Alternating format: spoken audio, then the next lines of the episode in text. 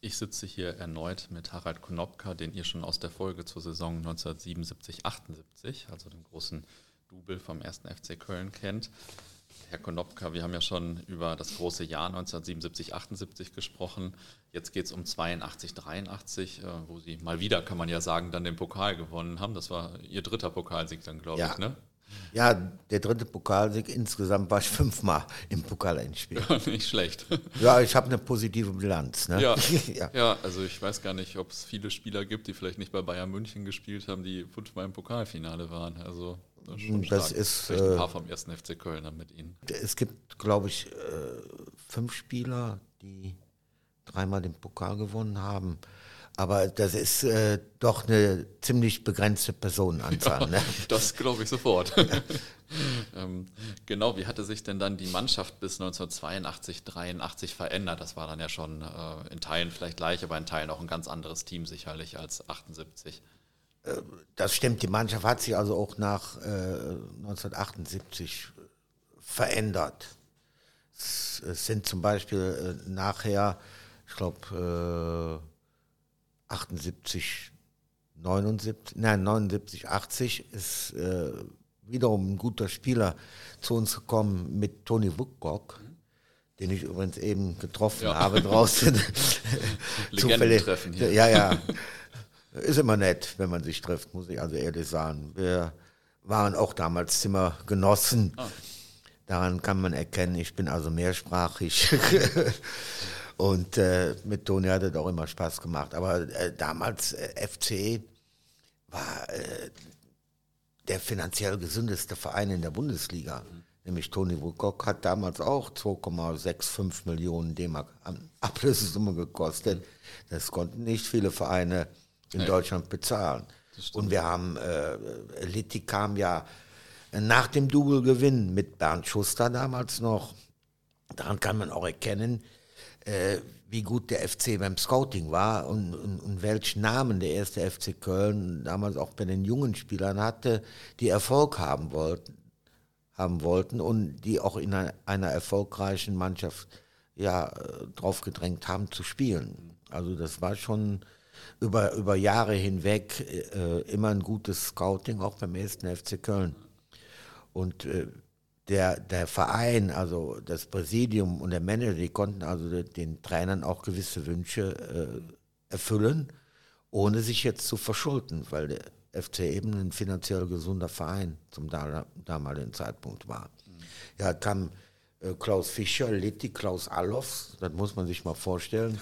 Also äh, die, die, diese äh, Torjägerkompetenz in einer Mannschaft, das ist schon phänomenal. Ne? Ja, genau. Ich habe das hier auch gesehen in der Saison 82, 83. Äh, Litbarski, Klaus Fischer, Klaus Alofs ähm, haben in der Bundesliga auch zusammen 40 Tore geschossen. Also ist ja schon äh, eine Top-Truppe da vorne. Ja, das ist schon eine Hausnummer. Ne? ja, und definitiv. Wer war denn Ihr Trainer in der Saison 82, 83? Ich meine, das wäre Rinus, Rinus Michels gewesen. Äh, Michels auch ein, ein sehr erfolgreicher Trainer, der ja äh, nicht nur holländischer Nationaltrainer gewesen ist, äh, mit Holland Europameister geworden ist, äh, Spieler wie Cruyff äh, herausgebracht hat. Und äh, da muss man schon sagen, Michels war in Barcelona, der hat in den USA trainiert und in den Niederlanden, Ajax Amsterdam. Also es war sch- schon ein, ein sehr, sehr guter, aber auch sehr, sehr harter Trainer, der aber auch viel ähm, Verantwortung auf einzelne Spieler übergeben hat. Das konnte er damals äh, in, in Holland mit Cruyff machen. Und so hat er das bei uns auch gemacht, dass er gesagt hat, hier, das sind meine Führungsspieler, wenn irgendetwas ist, dann können die jederzeit zu mir kommen, wir können über alles reden. Äh, sehr erfolgreicher Trainer auch. Und eben hat uns dann auch äh, zu dem letzten Pokalsieg bis jetzt geführt, äh, damals äh, im Endspiel gegen Fortuna Köln. Da hatten sie aber auch äh, also renommierte Mitspieler, aber auch wirklich. Wir haben letztes Mal über Hennes Weißweiler gesprochen, jetzt Rinus Michels. Also da hatten sie auch wirkliche Top-Trainer auf jeden Fall in der Zeit. Ne? Ja, das muss, äh, muss man wirklich mal sagen. Wir hatten äh, in der ganzen Zeit, in der ich hier war, mehr, viel, viel mehr gute Trainer als weniger gute Trainer. Ja, stark. Und bevor wir gleich zum DFB-Pokal kommen, vielleicht noch ein kleiner Exkurs. Wie hatten sich denn der deutsche Fußball oder vielleicht auch die Bundesliga so von 1978 bis 83 verändert? Ich weiß nicht, einerseits spielerisch, vielleicht gab, wurde ein anderes System gespielt oder war Fußball schon viel mehr zum Geschäft geworden, viel höhere Summen oder war eigentlich alles gleich? Nein, gleich. Äh, wenn alles gleich geblieben wäre, wäre es ja ein Rückschritt gewesen. Insgesamt für die einzelnen Clubs, aber auch für die Nationalmannschaft und auch für den deutschen Fußball. Nein, es hat sich kontinuierlich weiterentwickelt. Es kamen immer mehr ausländische Spieler, also auch zu uns und gute ausländische Spieler. Ich sprach eben von Tony Woodcock, äh, die zu uns gekommen sind. Äh, und das hat auch dem, dem Fußball gut getan.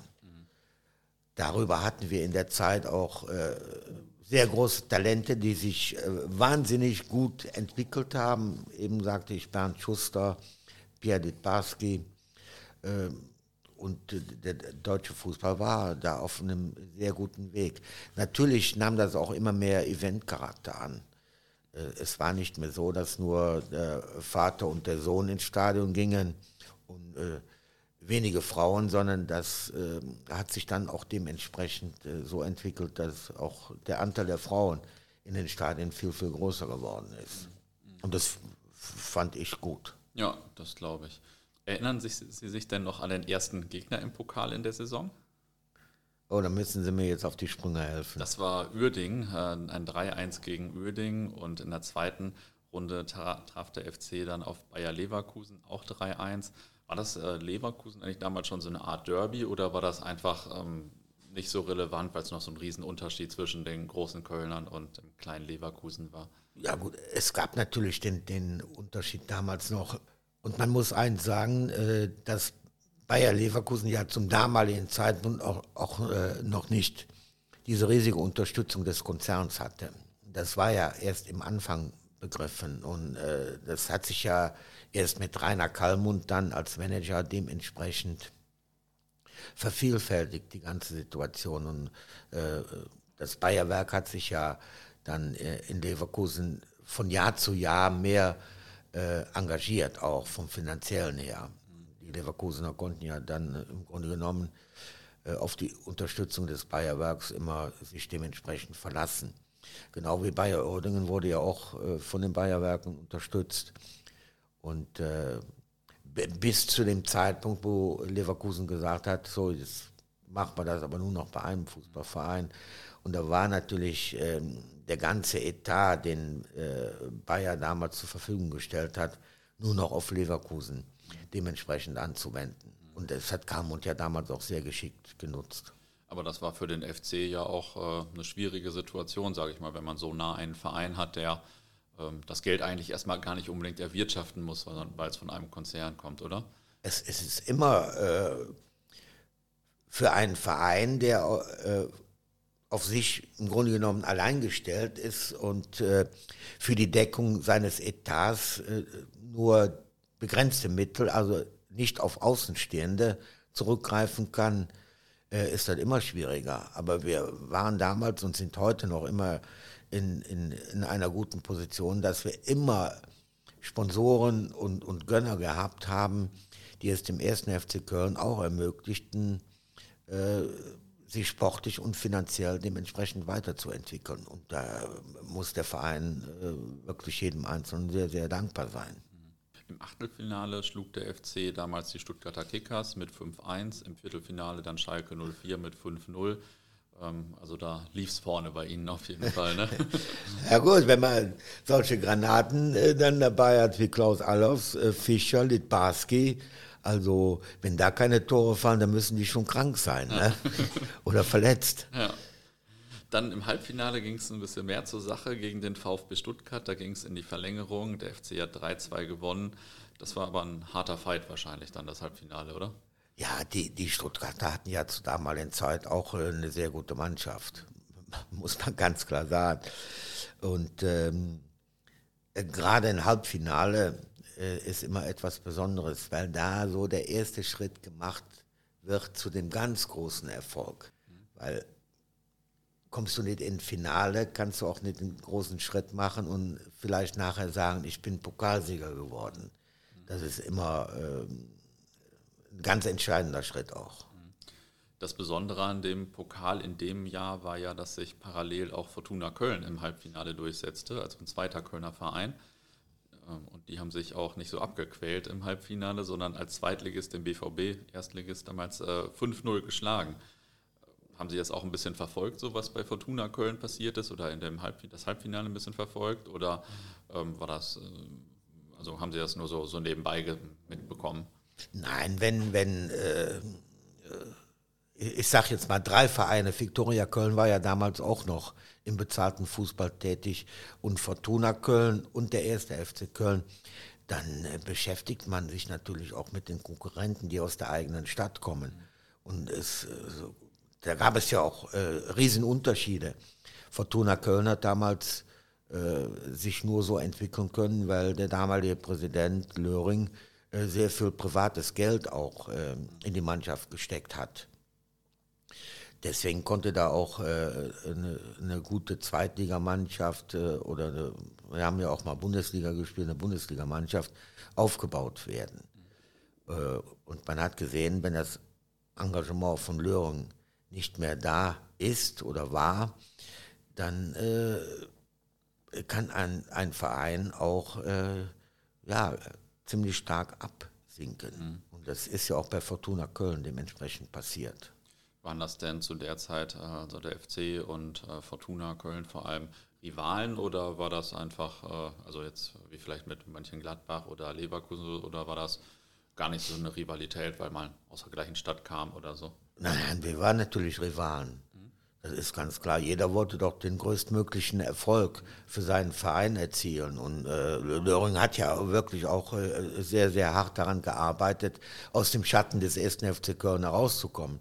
Äh, er hat es nicht geschafft dann, weil der FC in Köln eben der erste große Fußballclub war. Und äh, Fortuna Köln hat ja auch nie international gespielt, sondern es war immer der erste FC Köln. Wir, wir haben ja dafür gesorgt, dass ähm, die Stadt Köln auch im Ausland, in Europa bekannt geworden ist oder äh, in Japan, sage ich jetzt nochmal, bekannt geworden ist. Wir, wir waren und sind ja immer noch der größte Werbeträger mit der Stadt Köln. Und das war zum damaligen Zeitpunkt auch äh, der Fall. Und unsere Fangemeinde, die war immer vorhanden, war immer größer als jetzt von Fortuna Köln oder auch von Viktoria Köln. Ja, und dann waren zwei Kölner Mannschaften im Finale. Da war aber die Stadt wahrscheinlich besonders in Aufregung, oder? Ja, es ist, zwei verschiedene Vereine sind zwei verschiedene Lager. Hm. Und, und jeder will den größtmöglichen Erfolg dementsprechend feiern.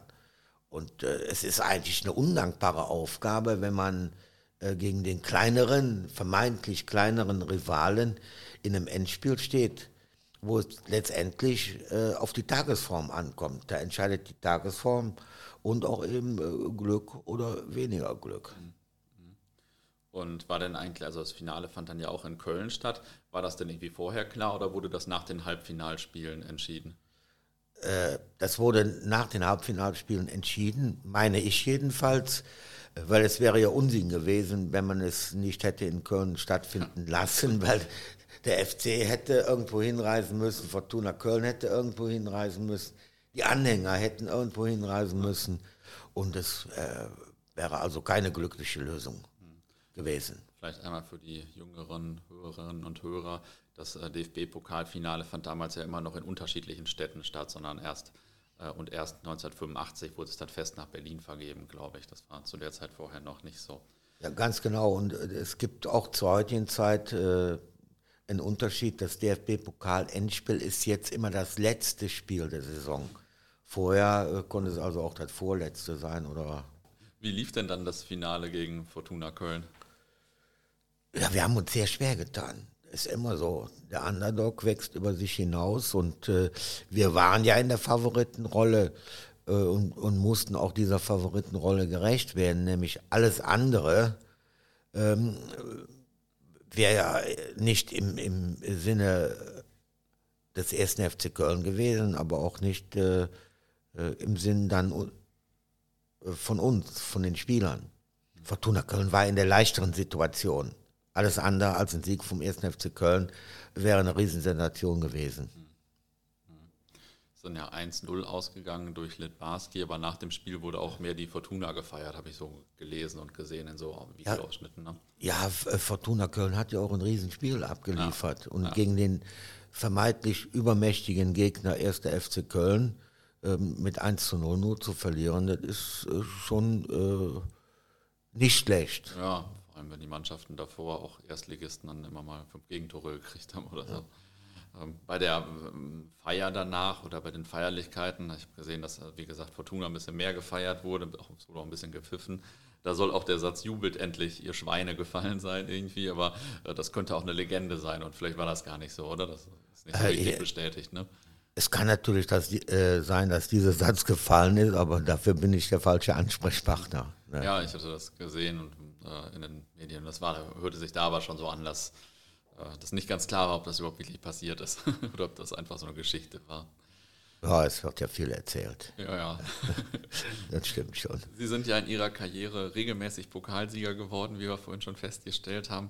Welchen Stellenwert hatte denn der, dieser Titel, ähm, also der letzte Pokalsieg dann? Äh, für mich auch einen großen Stellenwert, äh, weil ich mich äh, gerade äh, gerade in der zweiten Saisonhälfte äh, verletzt hatte. Ich hatte also im, im, im März des gleichen Jahres eine Achillessehnen-Operation, eine Schulteroperation und habe mich dann durch die Reha wieder in die Mannschaft reingekämpft und das war eine Riesenleistung. Ich hatte ja noch keine äh, ich sage jetzt mal, acht Wochen Zeit, wieder meine Leistungsfähigkeit auf 100 Prozent zu bringen. Und deswegen war es äh, auch äh, sehr, sehr befriedigend, dass ich auch im Pokal-Endspiel dann spielen konnte. Weil so ein Pokal-Endspiel ist in jeder Fußballerkarriere etwas ganz, ganz Besonderes. Es ist zwar einfacher Pokalsieger zu werden als deutscher Meister, aber es ist genau so schwierig. Mhm. Hätten Sie denn damals gedacht, dass das für so lange Zeit der letzte Titel des FC bleiben wird? Das hat damals wahrscheinlich keiner gedacht, oder? Also gedacht äh, habe ich das nicht, weil wir hatten ja auch danach noch äh, einige gute Mannschaften. Äh, der Litti ist ja dann äh, auch gewechselt, ist aber wieder zurückgekommen aus äh, Frankreich. Äh, es, es wäre sehr schön gewesen, wenn wir größere Erfolge noch erzielt hätten. Aber letztendlich ist es äh, ja auch so gewesen, dass wir gegen Real Madrid äh, in Berlin mal gespielt haben. Aber es fehlte danach eben die Kontinuität, die de, den ersten FC Köln vorher all die Jahre ausgezeichnet hat. So, sowohl im sportlichen Bereich wie also auch im finanziellen Bereich. Es ist eigentlich nie mehr äh, so Mitte, Ende der 80er Jahre oder Anfang der 90er Jahre so gewesen, wie es in der Zeit vorher war, dass der FC sowohl wirtschaftlich wie auch äh, sportlich ähm, dementsprechend gut aufgestellt war. Und haben Sie zu diesem Pokalerfolg auch noch eine interessante oder amüsante Anekdote für uns? Zu welchem Pokalerfolg? Äh, zu dem von 1983. Von 1983. Äh, interessant, hatte ich ja eben erzählt, ich war ja lange verletzt und habe mich noch äh, in, in kürzester Zeit da herangeprescht. Was vielleicht noch äh, für den einen oder anderen interessant ist, es wurde ja dann hier auch am Geisbockheim der Pokalsieg gefeiert und für mich war es eine große Freude, mit den Höhnern auf der Bühne zu stehen und das ein oder andere Kölsche Lied zu schmettern. ja, das stelle ich mir auch toll vor. Das stimmt. Aber äh, die hätten besser mein Mikrofon abgeschaltet. Ne? ja, dann holen wir das jetzt mal nach und schalten hier die Mikros ab. Vielen Dank. Gerne geschehen. Ich wünsche Ihnen noch einen schönen Tag und vor allen Dingen Gesundheit. Dankeschön.